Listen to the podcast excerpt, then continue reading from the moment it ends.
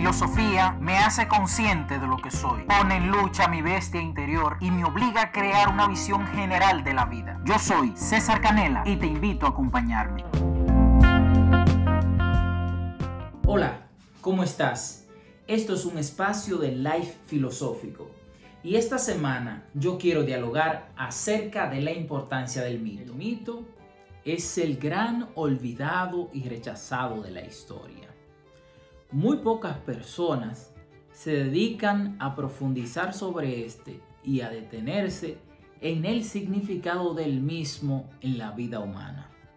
Yo pienso que el mito ha sido una herramienta valiosísima para que los hombres y las mujeres podamos entender toda la realidad que hemos ido creando a lo largo de la historia.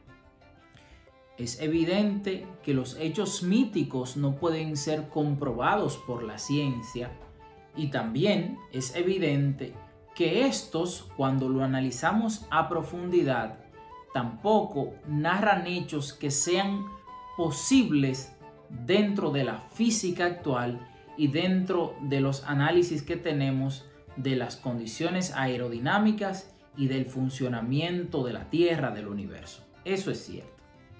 Sin embargo, cuando no teníamos los avances científicos que tenemos hoy, el mito nos permitía darle significado a nuestra historia, a nuestra vida, a todo lo que somos y a todo lo que sentimos. ¿Por qué?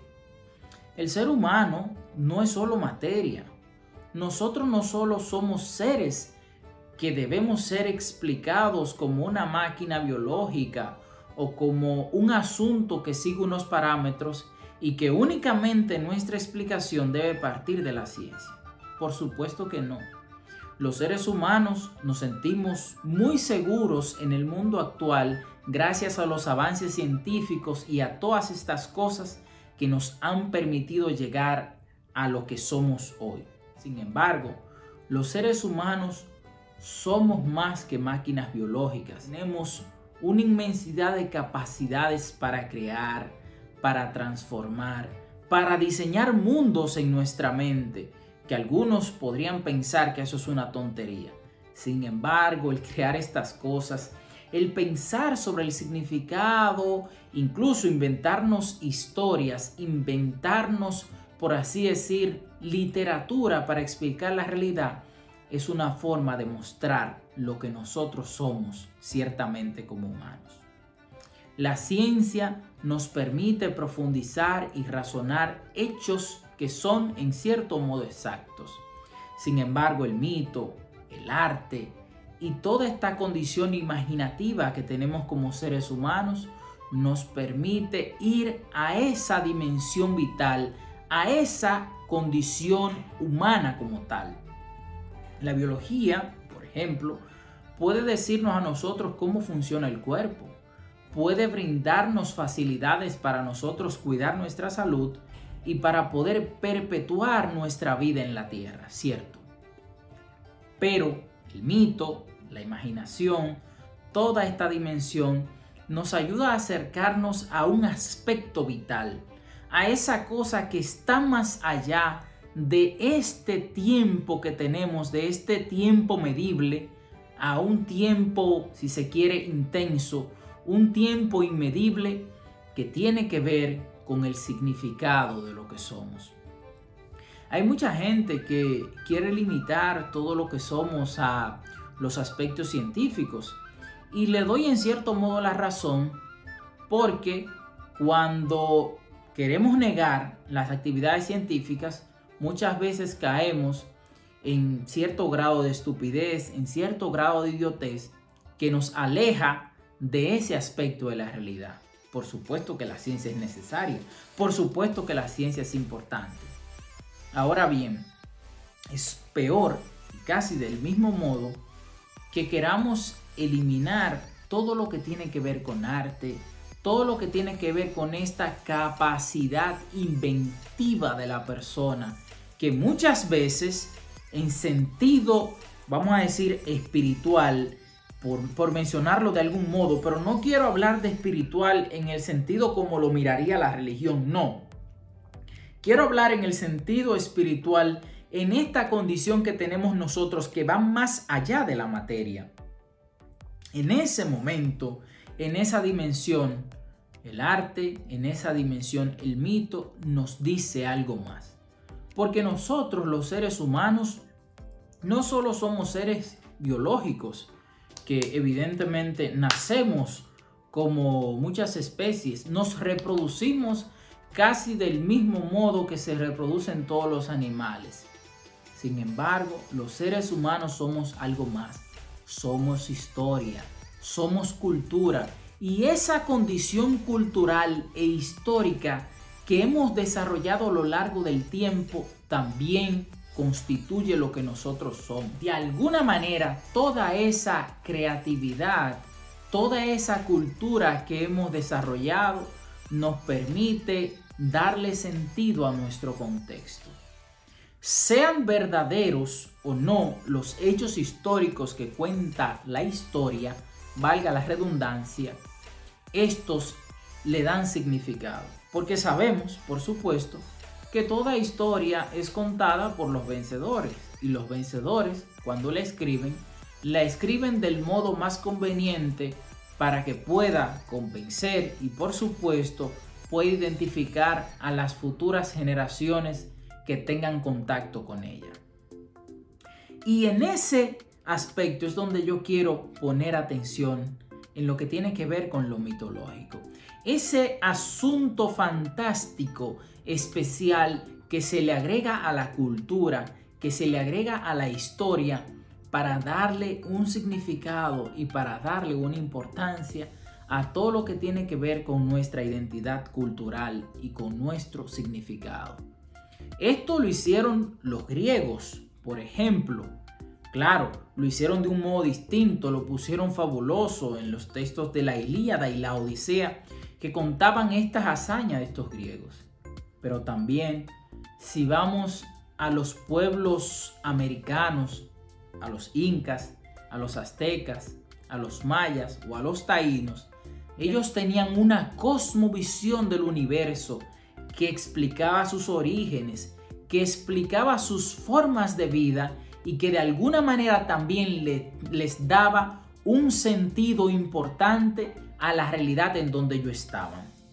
Eso no podría ser comprobado científicamente lo que ellos planteaban, pero sí le daba un significado vital, le daba este aspecto de profundidad que está relacionado profundamente con esta condición cultural, con esta condición vital que tenemos los seres humanos. Pero también si nos vamos a África, y nos detenemos a mirar toda la riqueza cultural que ha habido a lo largo de la historia, también nos encontramos con mucha mitología que da sentido y que explicó la vida de muchos hombres y de muchas mujeres. Así con China. Bueno, los que a lo mejor conocen la cultura china con detalles sabrán a lo mejor de lo que digo. Y así toda Asia, Japón, por mencionar solo esos lugares, duda ninguna que el mito es importantísimo. ¿Y por qué el mito es importante? Porque el mito precisamente es la etapa inmediatamente anterior de la filosofía. Y cuidado, que cuando menciono filosofía, no quiero decir que el mito sea una actividad totalmente irracional en sí misma, o que la filosofía sea absolutamente racional en todas las dimensiones. Ambas cosas, tanto el mito como la filosofía, tienen un aspecto de racionalidad. Lo único es que el mito razona desde el cómo, cómo sucedió, cómo es esto, y trata de explicar esa cosa.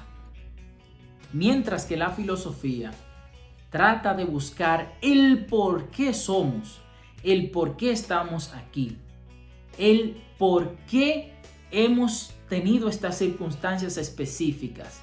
Y por supuesto, ese porqué de la filosofía lleva a indagar de manera interminable una y otra vez en el escenario del conocimiento hasta ir originando poco a poco todos los aspectos sofisticados que tenemos hoy de la ciencia. La ciencia también se pregunta por muchos por qué. Y cuando se pregunta con esos por qué, evidentemente cae en el aspecto filosófico. Pero también la ciencia tiene una dimensión especial, exacta en cierto modo, que ayuda a entender algunas realidades que eran imposibles comprender desde el mito y que eran imposibles de comprender desde la filosofía. Sin embargo, no descartemos esta condición creativa y profunda y cultural que nos hace ser lo que nosotros somos. Podríamos decir que la ciencia en esencia es universal, porque toda prueba que se hace en un laboratorio y que se pone en las mismas condiciones en cualquier parte del mundo debe dar los mismos resultados. Ahora bien, la cultura la dimensión vital del ser humano nunca será igual en ningún lugar, en ningún espacio. Y ahí es donde está la riqueza del mito. Cada pueblo ha construido su modo de pensar, cada pueblo ha construido su modo de vivir, su modo de construir la realidad y por supuesto su modo de poder percibirse a sí mismo. Yo les invito a ustedes, queridos amigos, que profundicemos siempre, que hagamos un análisis minucioso de todo lo que podamos, de los mitos que hayamos encontrado a lo largo de nuestros estudios, de nuestra vida, y que profundicemos sobre ellos y que tratemos de ver esa dimensión vital, profunda y original que tuvo ese pueblo en específico. Yo sé que actualmente el mundo se ha concentrado mucho, sobre todo el mundo occidental, se ha concentrado mucho en los mitos griegos y se ha concentrado mucho en los aspectos míticos del mundo hebreo. Sin embargo, pienso que el mundo actual también debe dar otra mirada a otros mitos, a otras formas de ver la realidad, no con la intención de suplantar o de generar únicamente una dialéctica estéril, sino para conocer las riquezas que tenemos los pueblos y para conocer la importancia y el análisis que tenemos todos en toda esta cosmovisión universal. Yo me siento muy identificado con mis raíces americanas, con mis raíces africanas, también europeas, en sentido general occidentales. Pero esto no significa que yo no haga una mirada también a aquellas dimensiones que están fuera de mi escenario. Porque el mundo no es un lugar para nosotros estar solos, entender lo que somos, sino para nutrirnos también de las historias, de los pensamientos, de los modos de vida y de las mitologías de otros pueblos. Queridos amigos, muchas gracias por escucharme. Les extiendo a todos un abrazo, que la filosofía les acompañe.